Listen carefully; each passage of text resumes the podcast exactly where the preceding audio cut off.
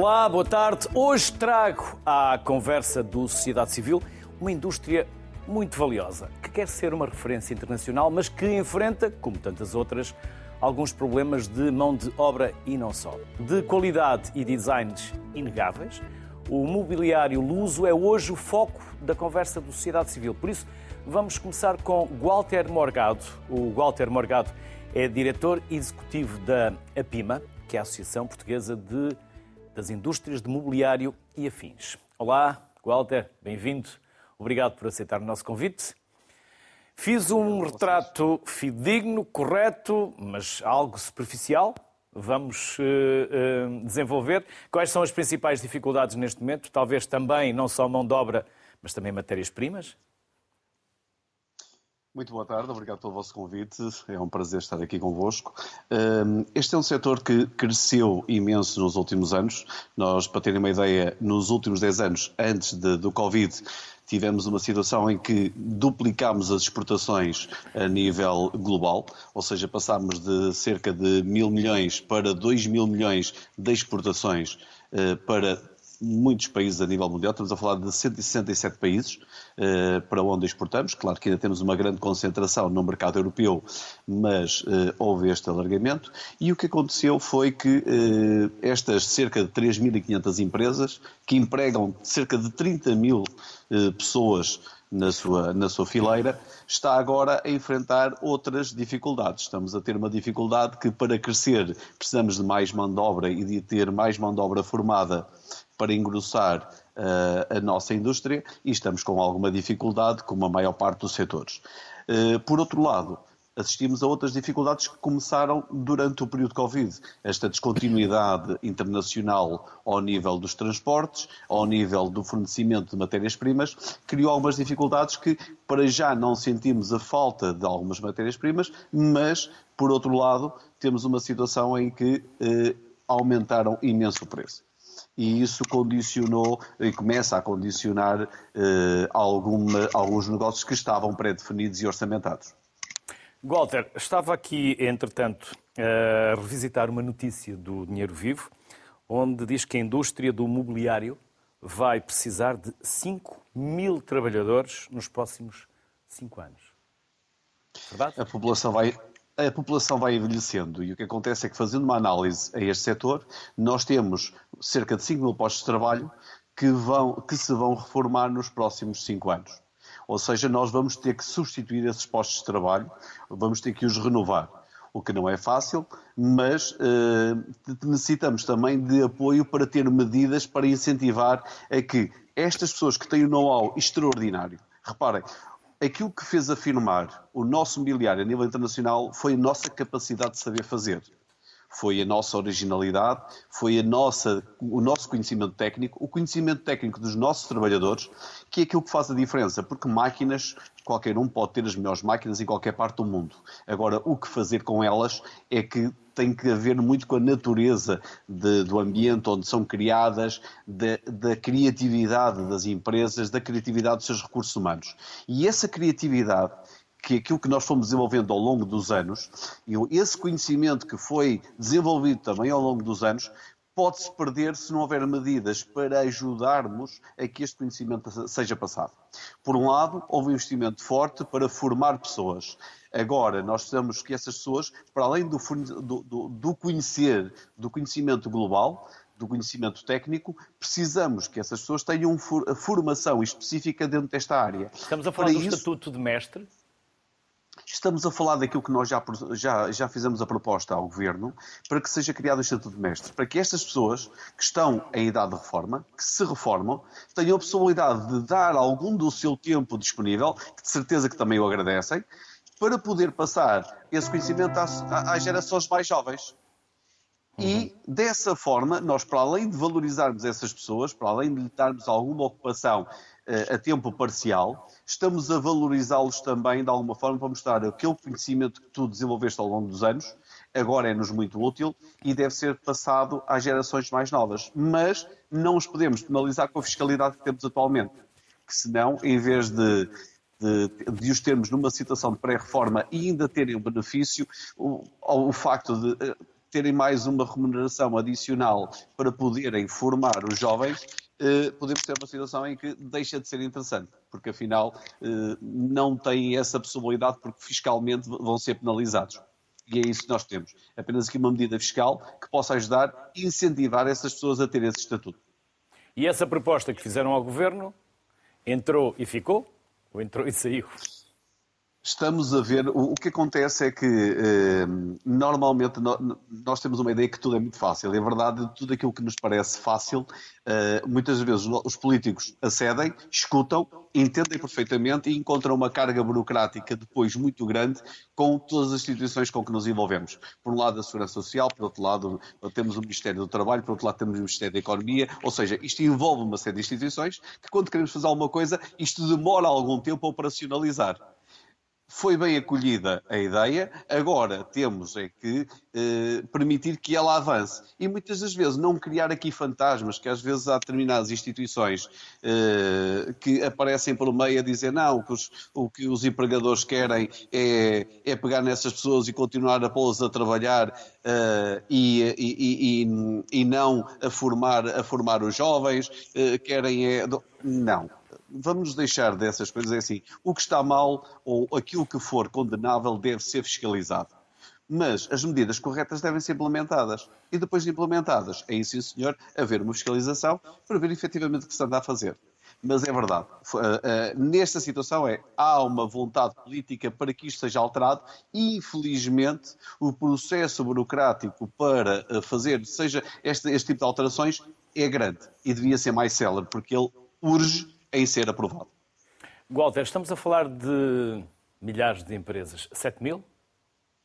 Estamos a falar, neste momento, eh, a fileira casa são 7 mil. Estamos a falar da indústria imobiliária e a cochoaria uh, e a parte da centro, estamos a falar de cerca de 3.500. Ou seja, eu quando falo de cerca de 2 mil milhões de exportação, só estou a ter em conta a indústria imobiliária, estofos e colchoaria. Não estou a ter em linha de conta toda a fileira casa, porque senão aí tínhamos que acrescentar mais 50% de volume de negócios e de volume de exportações. Walter, qual é o perfil destes empresários? São empresários eh, já tradicionais, novos empresários, uma nova forma de gerir e de criar, um misto, porque quando falamos de eh, especializar mão de obra, por vezes esquecemos que também temos que dar formação aos gestores, aos empresários, aos donos das empresas. Exatamente. Caso contrário, temos... podemos ver eh, repetidos casos como, por exemplo, no Val do Ave no passado. Como tudo, eh, repare, tudo isto é um processo de aprendizagem. Não há, uh, nós não podemos pôr um ponto final no tempo e dizer a partir de agora só temos uh, empresários. Nós temos empresários com grande conhecimento técnico e de gestão e temos empresários que têm menor, menores conhecimentos e, uh, e, que têm necessidade de formação. Para... Muitas das vezes têm um know-how muito grande, sabem fazer muito bem, mas se calhar não sabem, não têm uh, as mesmas ferramentas de gestão. Muitas das vezes esses empresários, não tendo essas ferramentas, aquilo que fazem é que vão se rodeando por uh, profissionais competentes nessas áreas para os auxiliarem. E essas empresas são empresas de sucesso. E nós temos muitos exemplos, quer de empresários muito bem formados, com sucesso, como temos empresários com baixo nível de escolarização porque não tiveram a, a, possibilidade de estudar, porque foram trabalhar mais cedo, mas que têm um nível de conhecimento, e isso não significa que baixo nível de, de, de, de escolarização não significa que as pessoas não tenham uma grande capacidade. Muitas das vezes essas pessoas são, ou melhor, muitas vezes não, essas pessoas têm uma grande capacidade, não tiveram foi a oportunidade de estudar porque começaram a trabalhar mais cedo, mas são grandes gestores, são grandes empresários e sabem se rodear das equipas técnicas necessárias para desenvolver a sua empresa e dar o, dar o passo seguinte. Por isso, nós temos aqui um misto. Temos empresários capacitados e que estão na linha da frente, que estão num processo de internacionalização, que, estão num, que têm as empresas num nível de maturidade muito elevado, e temos empresários de, mais, de, ou de uma geração mais, uh, mais antiga, e não só, atenção, nós temos gente nova com mentalidade velha. Por isso, isto não tem a ver com idades também, tem a ver com capacidade e formação. E temos esses empresários que precisam de mais formação porque eles até sabem fazer, mas não sabem gerir e precisam de ajuda. Mas normalmente esses não são aqueles que contribuem para as nossas tão boas estatísticas que temos tido nos últimos anos. Quando falamos de talento, mão de obra especializada, também estamos a falar de mão de obra que seja especialista no digital. Aí será a parte mais fácil, porque a nova geração, esta geração millennial, nasceu com o computador nas mãos, com telemóveis. E nós, eh, quando vamos analisar uh, uh, toda esta. Toda, eles já têm um nível e uma capacidade uh, de trabalhar com estas ferramentas muito superior a qualquer outro que foi formado no passado. Por Mas isso, também querem ser bem nível... pagos, Walter. Também querem ser bem pagos. Aqui a, a, questão dos salários tem muito a ver com o, qual é o patamar em que a empresa está, qual é o segmento em que a empresa trabalha. Porque repare, se nós estamos a falar de uma empresa que trabalha com um produto uh, relativamente barato, que tem dificuldade em valorizar, dificilmente consegue valorizar a sua mão de obra. Quanto mais a empresa consegue valorizar o seu, uh, o seu produto, quanto melhores margens, quanto maior, mais, maior for a sua produtividade, mais paga aos seus funcionários. Porque os bons funcionários as empresas não os querem perder.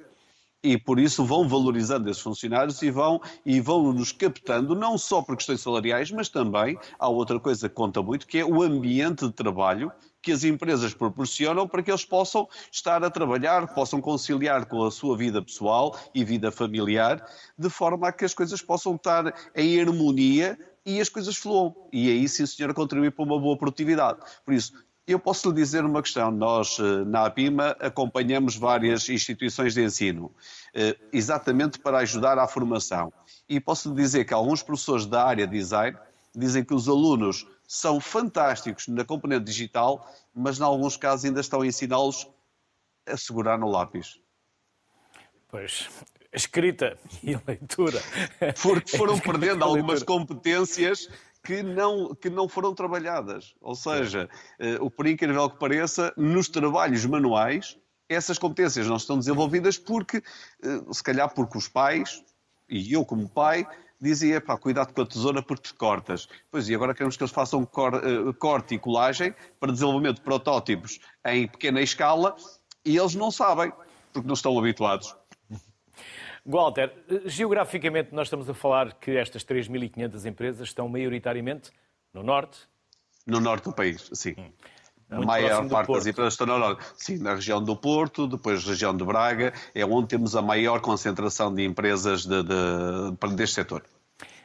Estão geograficamente próximos e em termos de marketing e comunicação, é cada um por si ou há alguma estratégia que vocês também, enquanto associação, promovam para que o Made in Portugal no mobiliário, tal como agora já se verifica, é um acrescento uh, uh, ao valor. Antigamente, Made in Portugal nem sempre era assim considerado. Um acréscimo, por vezes, era um decréscimo. Mas uh, tem alguma estratégia de comunicação, de marketing delineada que junte os principais fabricantes ou uma parte deles?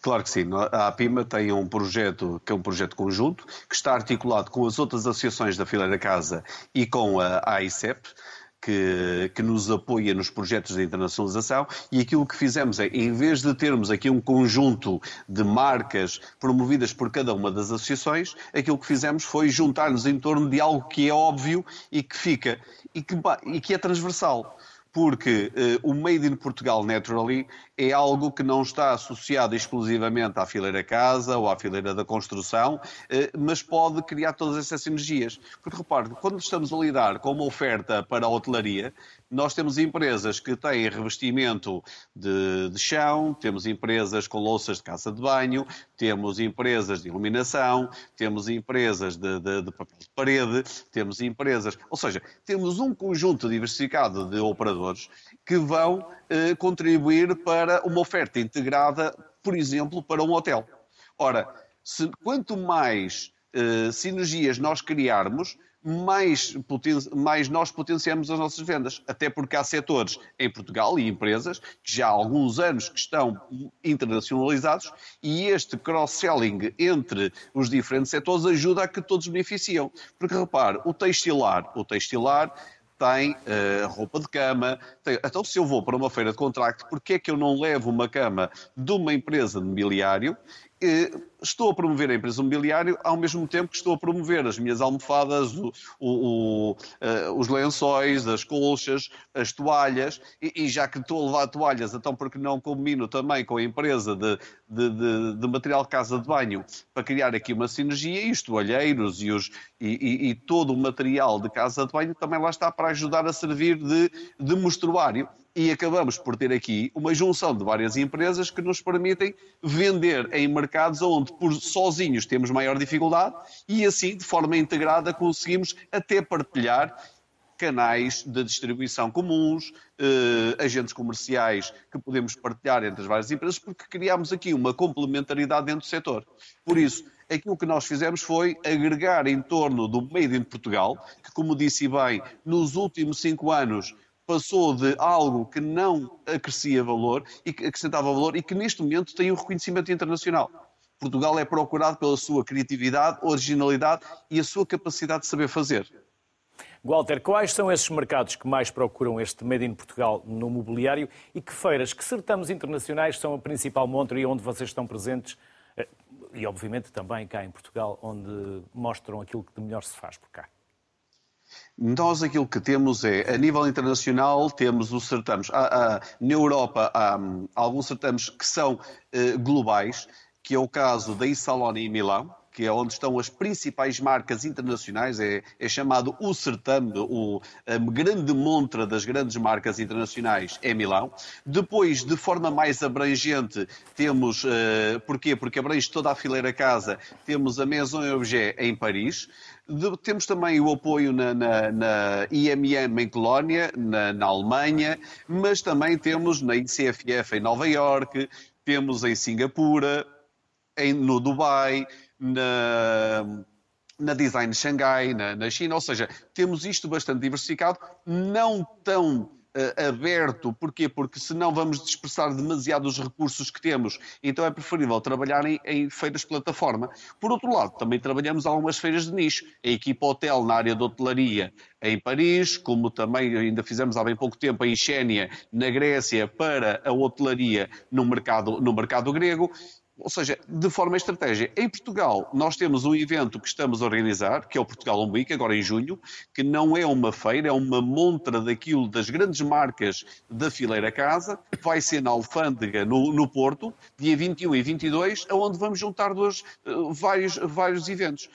Por um lado, vamos ter uma mini exposição de empresas, de marcas, que, em alguns casos, é a única certame aonde se apresenta em Portugal. Por outro lado, vamos ter uma centenas de visitantes de todo o mundo, escolhidos a dedo, para virem a Portugal, porque é a primeira vez que cá vêm, para conhecerem logo que é aqui que produzimos, é aqui que nós fazemos aquelas coisas fantásticas que eles veem nas feiras internacionais.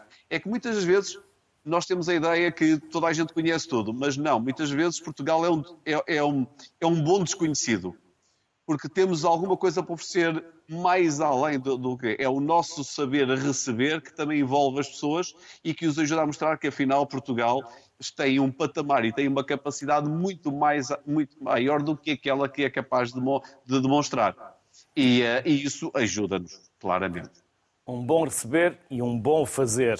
Walter Morgado, muito obrigado pela simpatia que teve em estar connosco. A si e a todos, as maiores felicidades. Obrigado. Muito obrigado a vocês pelo convite. E agora vamos conhecer um espaço, um projeto de irmãos, fundado o ano passado e que se dedica em exclusivo a marcas nacionais. Vamos conhecer a Santo Infante com a Paz Braga. Olá, Paz Braga.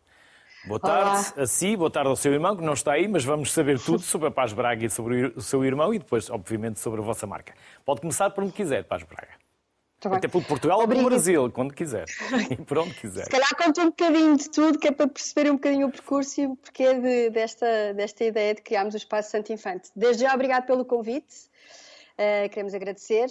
Abrimos há um ano o Espaço Santo Infante, como disse. Uh, vivi fora durante 10 anos.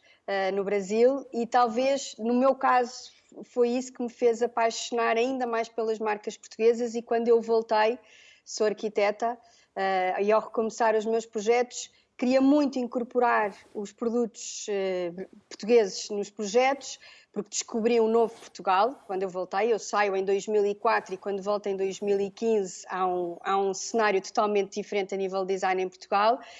E queria muito inserir esses produtos, mas tinha alguma dificuldade às vezes em descobrir quem é que era quem, onde é que estavam, porque não havia um lugar, pelo menos aqui em Lisboa, que incorporasse todas estas marcas portuguesas.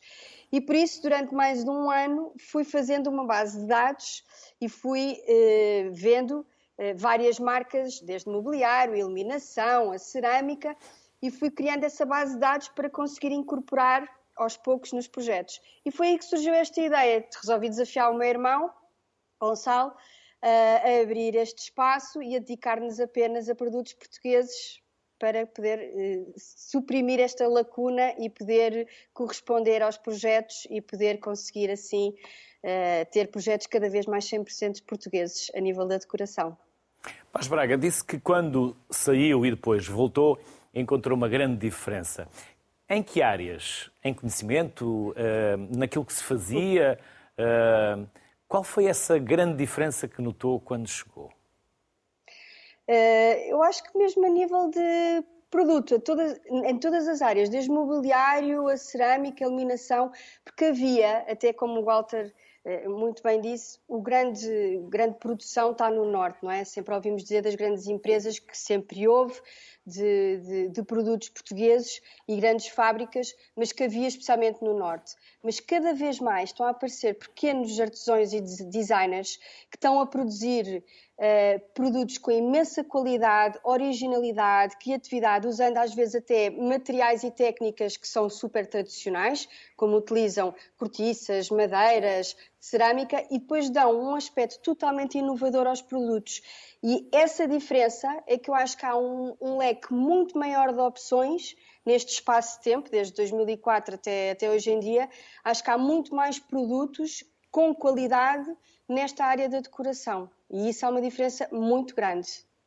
E na atitude também, na forma de empreender, de encarar o mercado, de ir à luta? Tam Sim, também. Acho que também foi um bocadinho. Eu até por acaso noto, eh, eh, já havia, mas até o Covid, eh, esta, pandemia, veio ajudar um bocadinho nisto. Há muitas marcas que foram criadas até neste cenário de pandemia. Houve muita gente a dar a volta às suas vidas que de repente ou ficaram sem trabalho, ou de repente perceberam que ao estar em casa que tinham outro gosto e que tinham outras aptidões, e há muitas marcas eh, menores, mas com muita qualidade, que surgem até neste cenário. Portanto, eh, sim, acho que, que temos muita, muita qualidade. E fizeram um evento em finais do ano passado. Que evento sim. foi? Onde aconteceu? E já agora também. Eh, vou-lhe explicar Sim. um bocadinho. Pronto, nós somos um, um espaço dedicado, uh, que queremos uh, que somos uma loja, mas eu sempre digo que não quer ser apenas uma loja. A ideia é ser uma ponte entre as marcas e os clientes. Uh, e sinto, sentimos imenso uma dificuldade, às vezes, que os clientes têm em imaginar as peças em determinados ambientes. E por isso, e até inspirado num evento que há muito no Brasil, que se chama Casa Cor, portanto não inventei propriamente a roda, mas que é uma casa inteiramente decorada por, por, por arquitetos e por designers, decidimos ter a ideia de fazer uma casa inteiramente decorada em português. Desafiámos as marcas, era uma casa real para pessoas reais, que estas imagens que podem aqui ver, tinham uma sala, quartos, casa de banho, cozinha, porque a ideia era mesmo que as pessoas pudessem, ao entrar pela casa, eh, ver que é possível fazer uma casa 100% em português. Nós tivemos mais de 3 mil pessoas a visitar o espaço e o espanto das pessoas de verem que, que os produtos eram todos uh, feitos em Portugal foi enorme. Uh, muitas das pessoas não, não imaginavam que tínhamos tantos produtos com tanta qualidade e tão originais que pudessem complement fazer complementar um projeto 100% em português. Portanto, foi um projeto muito dinâmico. Durante um mês as portas estiveram abertas, criámos uma série de workshops, chamámos artistas, eh, chamámos até pessoas eh, que não têm propriamente a ver com a área da decoração, mas como podem ver aí, fizemos o que chamámos o Dia das Marcas, que havia marcas ou de joalharia ou de, ou de roupa que iam um dia e faziam uma, uma instalação nesse dia para haver esta comunicação e esta vivência. A ideia era que a casa pudesse ser vivida durante esse mês. Uh, tivemos muito bom feedback, as pessoas finalmente conseguiram entender o que é uma casa inteiramente decorada em português e o que eu sempre defendo é que as marcas uh, ganham quando estão em conjunto com outras, porque, por exemplo, uma pessoa quando quer comprar uma cadeira e vê uma cadeira sozinha ou vê uma cadeira inserida num ambiente, é totalmente diferente inserida no ambiente. Portanto, tivemos até algumas pessoas que chegavam e diziam eu quero a casa inteira exatamente como está. Pronto, e assim foi um, foi um projeto que teve bastante sucesso. A ideia é que seja um, passe a ser um evento anual. Uh, todos os anos vamos fazer uh, este evento sempre em espaços diferentes, de forma a poder mostrar um bocadinho como é possível fazer uma casa 100% em português. E uma casa 100% em português reflete no preço que o cliente paga? Também. Aí é um bocadinho, às vezes, uh, é é óbvio que às vezes temos produtos mais caros, uh, infelizmente, aqui até pelo nível da produção, uh, porque normalmente fazem quantidades menores, mas não acho que seja impossível. Eu acho que também o, o estarmos sempre a pensar que o produto português é sempre muito mais caro que outros produtos, também acho que não seja totalmente real. Também é possível fazer projetos em conta uh, com grande parte dos produtos portugueses. É só, é só saber também onde procurar, que marca contactar. O bom destas marcas e que eu, que eu defendo imenso e que acho que é uma grande mais-valia é que conseguimos ter grande, muitas vezes produtos personalizáveis, ou seja, conseguimos ter produtos feitos à medida e a preços super também competitivos. Portanto, em vez de termos sempre casas iguais, com os mesmos produtos, podemos, podemos incorporar produtos que são é, feitos em grandes quantidades, mas depois temos produtos que são feitos à medida. Eu acho que isso é super especial. Agora, claro que talvez seja um, um preço um bocadinho acima, mas não é tanto a ideia que as pessoas têm. Eu acho que é possível ter projetos mais em conta. Paz Braga, muito obrigado. As maiores felicidades, sucesso, parabéns e até uma próxima. Obrigado. Muito obrigado. Depois da Paz Braga, vamos convidar para a próxima conversa o João Olaio, da Olaio Furniture Makers. Vamos conhecer o Olaio João e o Olaio Marca. Por onde começamos, João? Por si ou pela sua marca? Podemos começar pela marca. Obrigado, antes de mais. Mas também queremos falar sobre si, que é para saber como criou a marca e a história, da, da, da, a sua história e a história da marca, naturalmente. Sim, a história da Olai já é bem antiga. Começou em 1886 pelo meu bisavô, José Olai, numa pequena oficina no bairro. Depois o meu tio-avô e o meu avô continuaram mais tarde. Geração seguinte apareceu o meu pai e continuou, e agora apareci eu na quarta geração.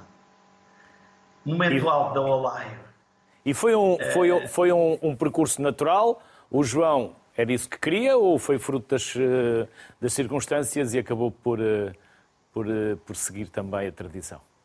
Era isso Não, que o João queria fazer? Era, era, sempre foi. É, tive um tempo afastado, retomei agora há pouco tempo, em 2015, mas é um, uma área que gosto e que sinto-me realizado naquilo que estou a fazer nesta altura. Então vamos conhecer agora a marca, não é? Com o que é. estão a fazer, o produto, tudo o que nos quiser contar e nós pudermos saber. Vamos a isso, João. Então a Olay teve momentos altos, ou seja, o primeiro foi em 1939, quando abriu a primeira fábrica em Sacavém. Aí eh, apareceu depois nos anos 1960 o engenheiro Bremo, que veio da Alemanha, juntamente com, na altura que se chamava, depois chamam designer, José Espinho e José Pedro Olai, o meu pai. E eles, os três, fizeram um bom projeto da Olai. Em 1990, a família Olai resolveu vender a fábrica em Sacavém e a marca teve adormecida muitos anos. Agora, em 2015, eu com a arquiteta Renata Vieira, relançámos a marca. Uhum. E quem são os vossos clientes? Os nossos clientes, uh, essencialmente, é o mercado português e temos a exportação, em que já temos 40% de exportação, principalmente mercado europeu. Que países da Europa? Todos. Uh, Espanha, França, por aí acima, Paris, Alemanha, Dinamarca, Noruega, Inglaterra, Grécia, Chipre, uh, principalmente a Europa. Quem é a mão de obra? Quem são os vossos uh, artistas ou artesãos? Quem são os vossos colaboradores, João? E o que é que eles fazem uh, em concreto?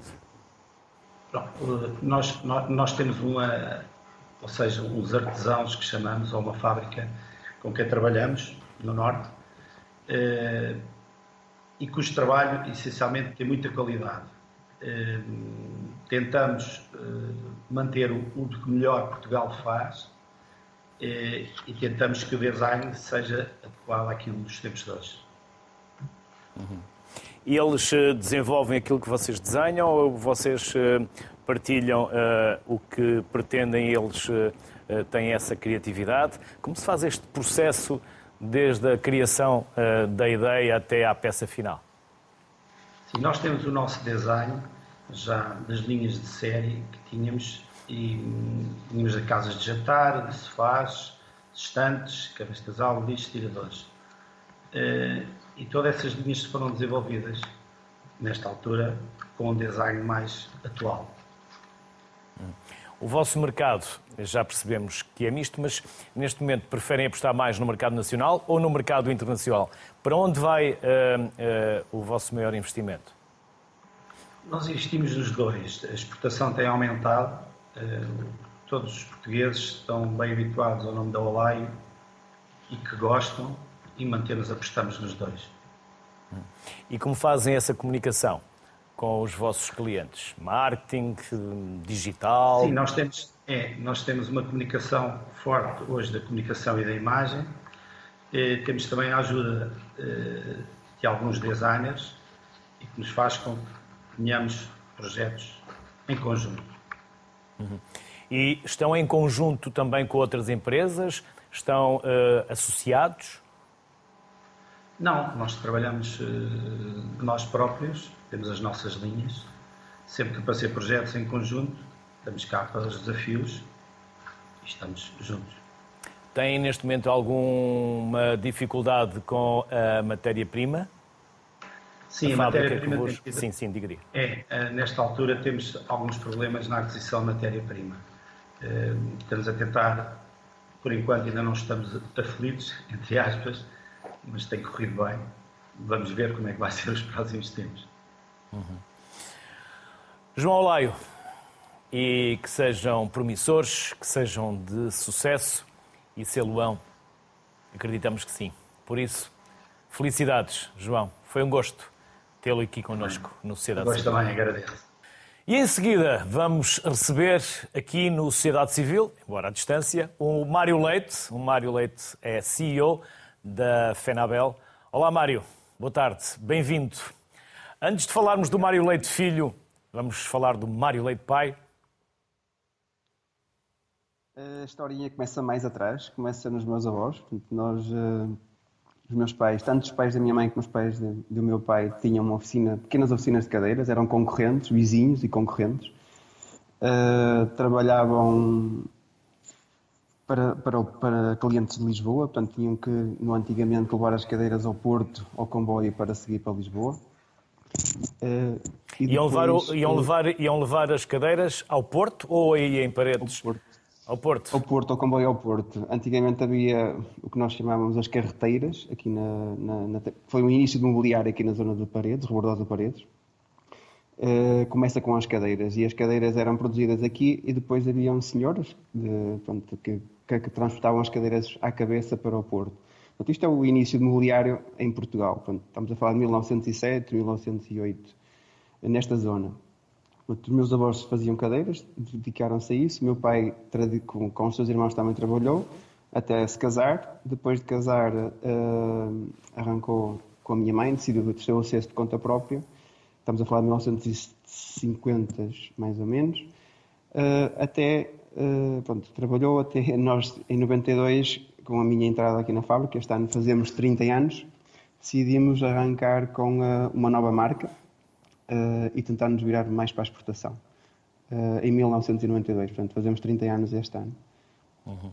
E depois fizeram um rebranding, sim, sim, fizeram um rebranding também pelo meio e foram também fazendo correções no posicionamento da marca.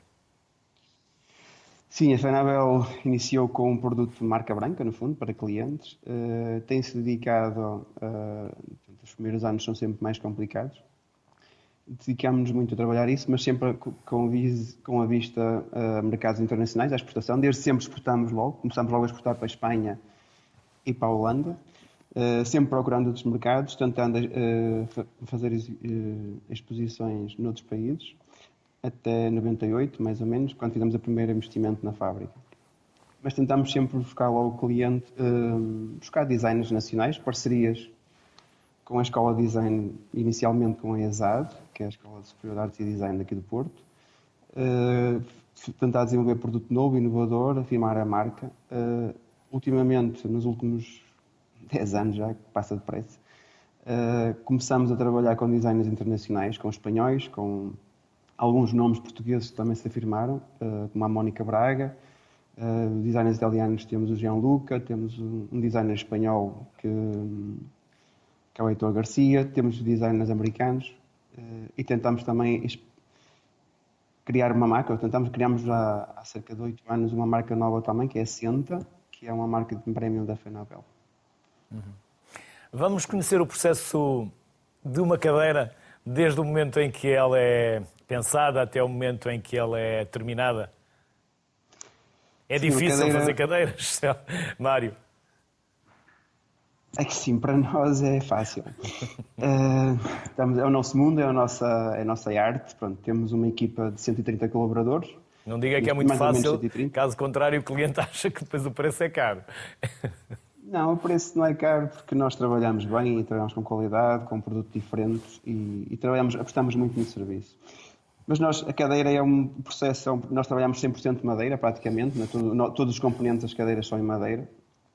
Uh, nós compramos a tábua uh, portanto, da serração, já vem madeira seca. Depois temos um primeiro corte, fazemos uma, o desenho na cadeira da peça e fazemos o primeiro corte. Vamos trabalhando, furando, respigando, uh, dando, começando a dar forma aos componentes, componente a componente.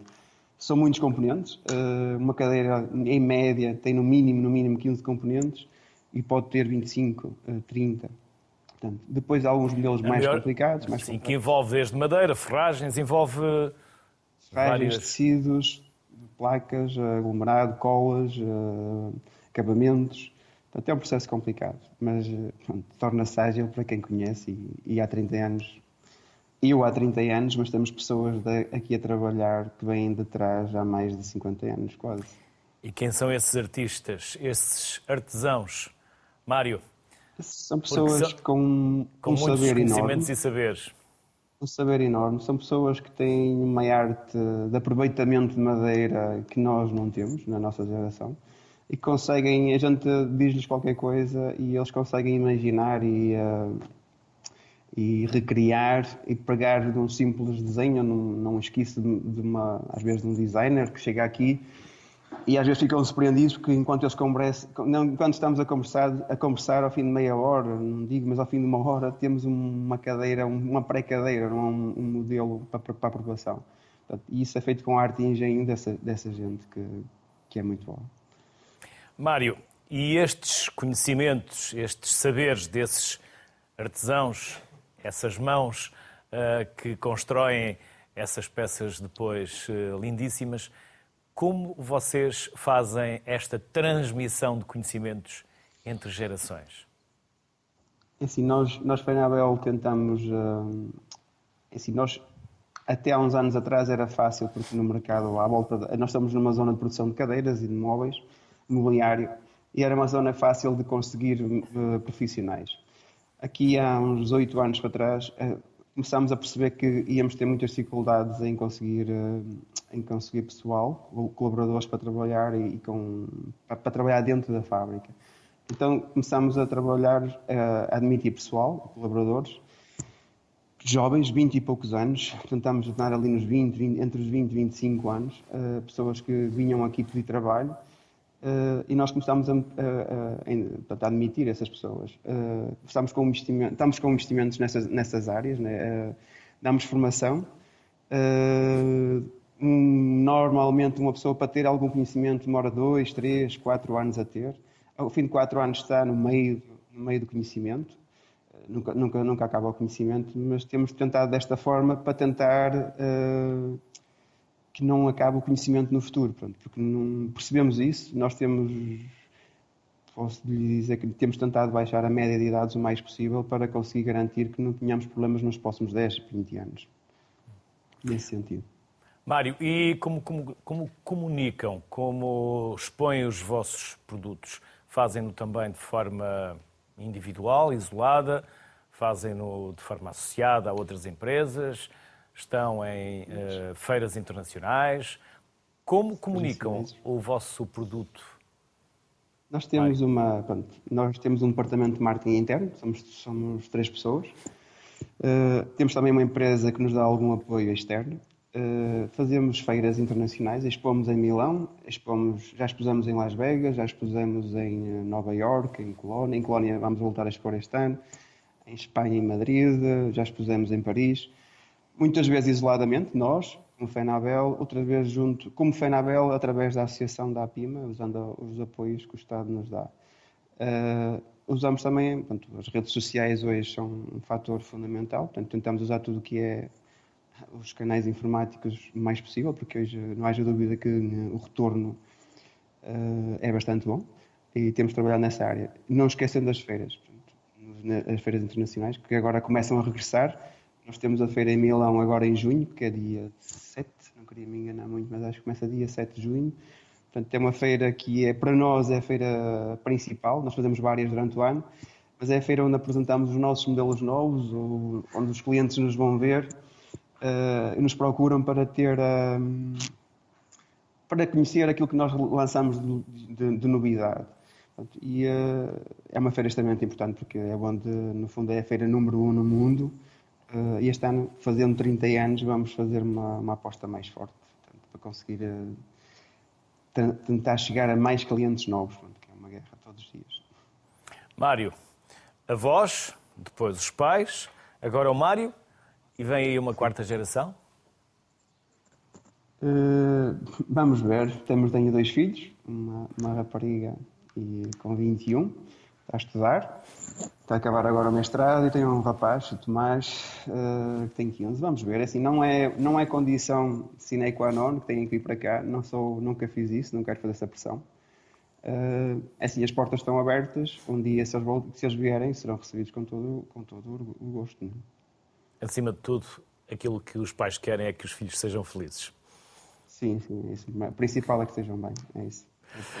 Mário Leite, a si, a todos os que trabalham consigo, as maiores felicidades, bem-aja, saúde, sucesso e obrigado por ter estado connosco e ter partilhado obrigado, uma parte da vossa história. Obrigado.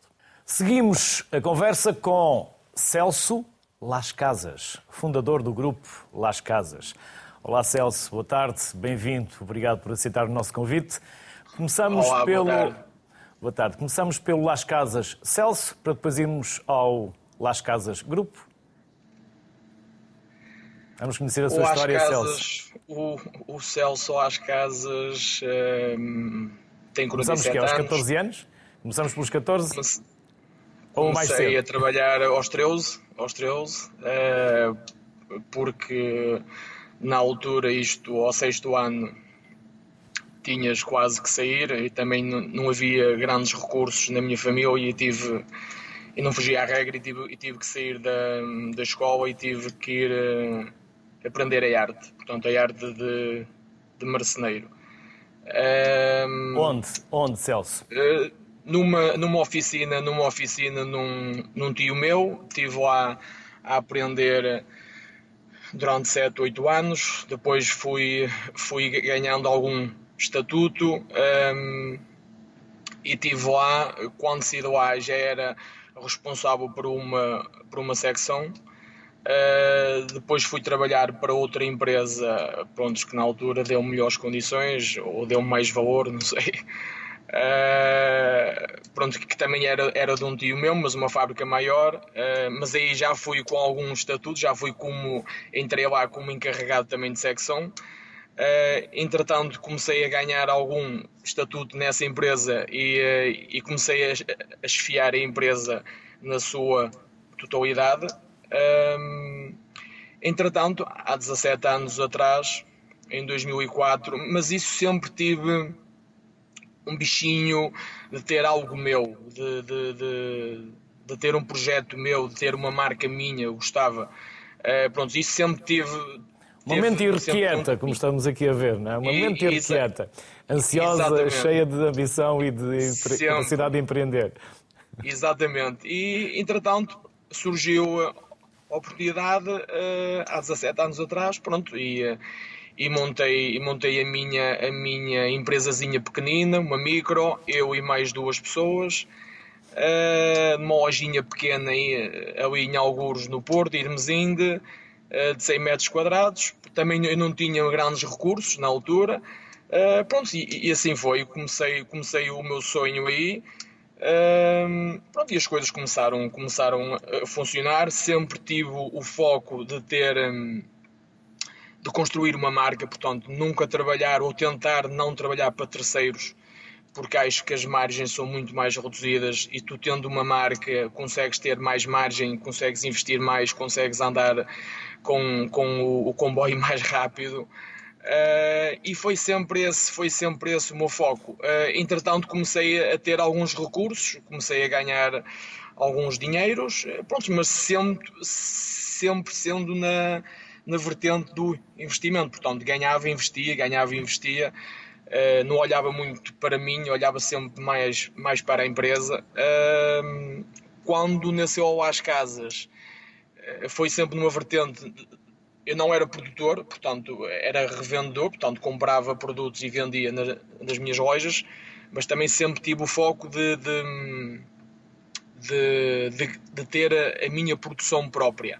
Portanto, porque também já vinha de trás, como eu lhe digo, já das produções e sempre gostei de, de chão de fábrica. Uh, é onde me dou melhor. Uh, pronto, entretanto, uh, construí, fiz, fiz uma fábrica, uh, construí uma fábrica há 12, mais ou menos 12 anos e comecei a ter as minhas próprias produções. até ao dia de hoje que, que, temos, temos, nós, eu tenho, o grupo tem 12 12 empresas, uh, somos na totalidade neste momento 470 pessoas a trabalhar comigo. Uh, pronto, e, é, e, é basicamente é isso. O Celso não sabe, mas uh, obviamente eu conheci a vossa loja porque também sou de Irmesinde. Então eu tive ah. lá um negócio perto, eu nasci em Irmesinde, vivi muitos anos em Irmesinde. Na Avenida João de Deus. Eu tive lá uma lavandaria, veja lá. Pronto, pronto. Também então, tive uma lavandaria. Já fomos, já fomos vizinhos, já fomos vizinhos, exatamente. E também já passei ao pé da vossa fábrica agora, que é uma fábrica enorme. Fica aonde, Celso? Uh, isto fica... Eu sou natural de, de Rebordosa, como o Mário, como a Fenabel, portanto temos as fábricas um ao lado do outro. Aliás, o, o Mário é meu, é, é, meu amigo já há muitos anos, é, muito, é gente boa. É Rebordosa, Conselho de Paredes, eh, eu neste momento tenho três unidades industriais, portanto tenho, tenho uma fábrica que produz todo o mobiliário, tenho outra fábrica que produz todo o estofo e tenho outra fábrica que produz todo o metal.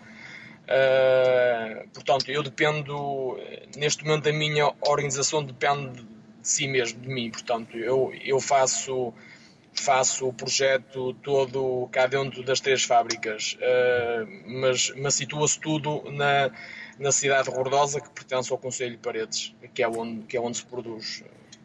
E o que produzem em concreto, que tipo de mobiliário e para que mercados, Celso? Nós neste momento, uh, eu, eu quando abri a minha empresa, uh, abri a empresa a pensar sempre no mercado, no mercado interno, no mercado português. Uh, a determinada altura, quando houve aquela crise em 2011, 2012, eu repensei o meu projeto e, e, e, disse: Não, isto não, não pode ser assim. Uh, se tu queres, entre aspas, ser grande, se tu queres ter uma boa marca, um, uma marca a nível global, uh, que é esse o meu foco neste momento, tens, tens que ir lá para fora. Pronto, e comecei a, e mudei o chip uh, e começámos a partir de 2016, 2017, por aí, começámos, começámos a, a, montar aqui departamentos, o departamento de marketing, departamento de criação, departamento de exportação, começámos a fazer projetos 2020 internos, começámos a fazer algumas feiras, a, a estar nos, nos melhores palcos mundiais do nosso setor, que é basicamente Milão e Paris, pronto, neste momento estamos a exportar, estamos a exportar 35%. Uh, o nosso melhor ano de faturação foi o ano, o ano que passou, felizmente, o ano de 21, já tinha sido o ano de 20, portanto nós há 5 anos ou 6 anos que estamos constantemente a crescer dois dígitos. Uh, o nosso melhor ano foi, foi no ano passado, fizemos à volta de 26 milhões, 27 milhões de euros o grupo. Um, desse valor, 35% é exportação, o resto tenho lojas nacionais, tenho 12 lojas no mercado nacional. Um, pronto, e os outros 65 são para o mercado nacional. Mas o foco é, é o mercado internacional e é isso que nós nos estamos a focar uh, muito mesmo. Celso Las Casas, ex-vizinho, depois o Celso cresceu e foi para a Rebordosa e para o mundo. Eu fechei a minha lavandaria, passeia e vim para Lisboa, dediquei-me ao jornalismo, segui outro caminho. Por isso, desejo-lhe as maiores felicidades, sucesso e parabéns. Obrigado. Muitos parabéns, Celso. Obrigado. Até uma Obrigado. próxima. Obrigado. Obrigado. Deus. Obrigado. Obrigado. Obrigado. O mobiliário luso é mais um excelente exemplo da qualidade do que se faz em Portugal. Boa tarde, saúde para todos.